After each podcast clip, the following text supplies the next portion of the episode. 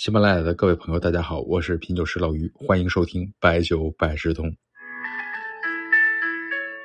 今天呢，有一位听众跟我说，想给儿子准备一款婚宴用酒，价位呢三百块钱左右。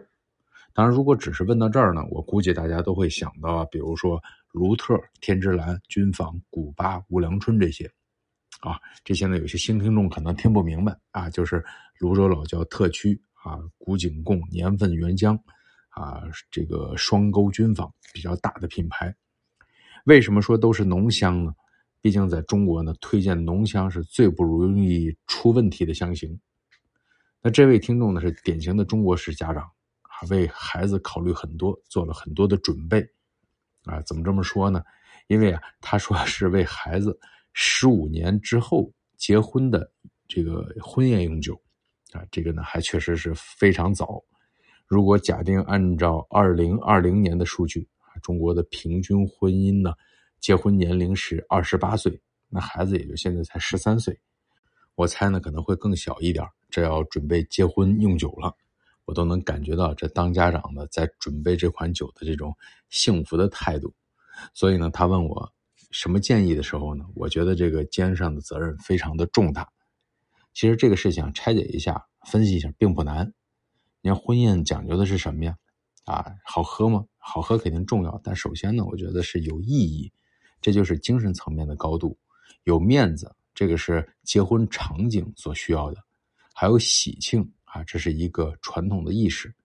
另外呢，这是一个十五年之后要用的酒，那至少要满足一个条件，什么呀？那必须是高度的吧？你低度酒放个十五年。如果哪怕有几瓶出现了这种水解的这种情况，跑酒的情况，也让人笑话。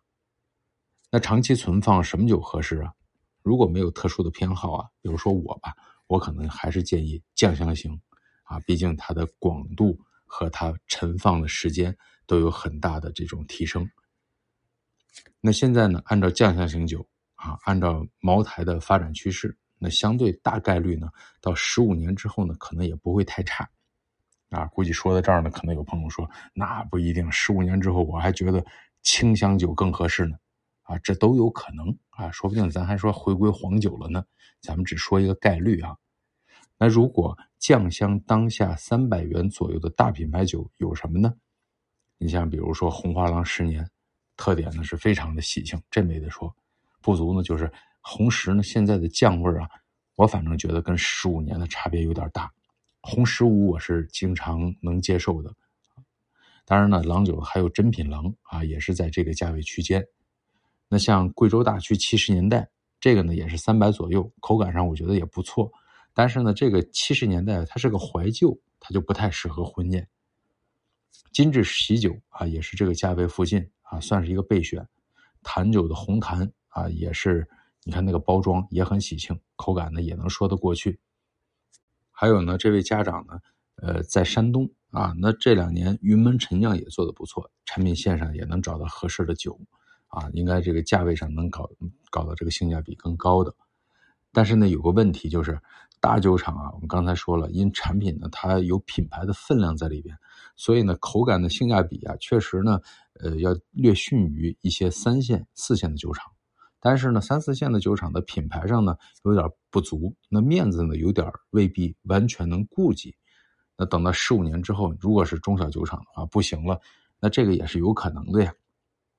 那想想最大的品牌的茅台呢，确实呢也还有合适的啊。你比如说这个王子的生肖酒啊，那就还是比较合适。尤其现在呢，比如说十几岁吧，正好可以考虑一下茅台王子的，比如说狗年生肖啊，鸡年生肖。那就要看孩子是什么属相的，这个其实呢就比较有意义了。一个呢是跟孩子的属相吻合，另外一个呢是王子这两个字啊，这个婚宴上都可以用上。当年的小王子成长为有责任感的男人，组建了自己美满的家庭，你看很应景吧？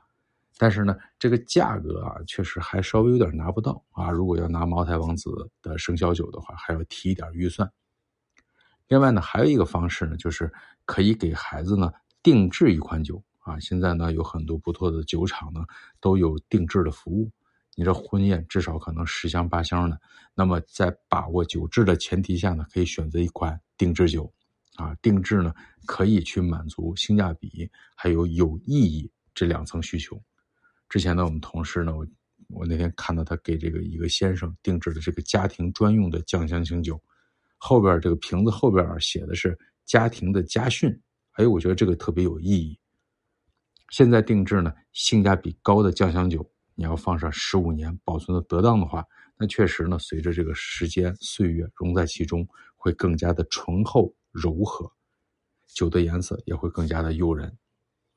当然呢，还有一种方式呢，是可以考虑酒桌上啊，这个主桌上面，你这个提一提档次啊，其他的这个嘉宾呢，呃，亲朋好友啊，这个档次降一点啊，就是把大头呢再放在主桌上。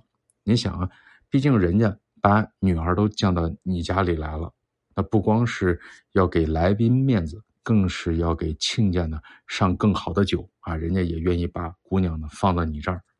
哎，我说这个有点太过操心了啊！但是这么一个大概的思路，啰里啰嗦呢，希望能够给这位听众和有同样场景需要的朋友一些参考意见。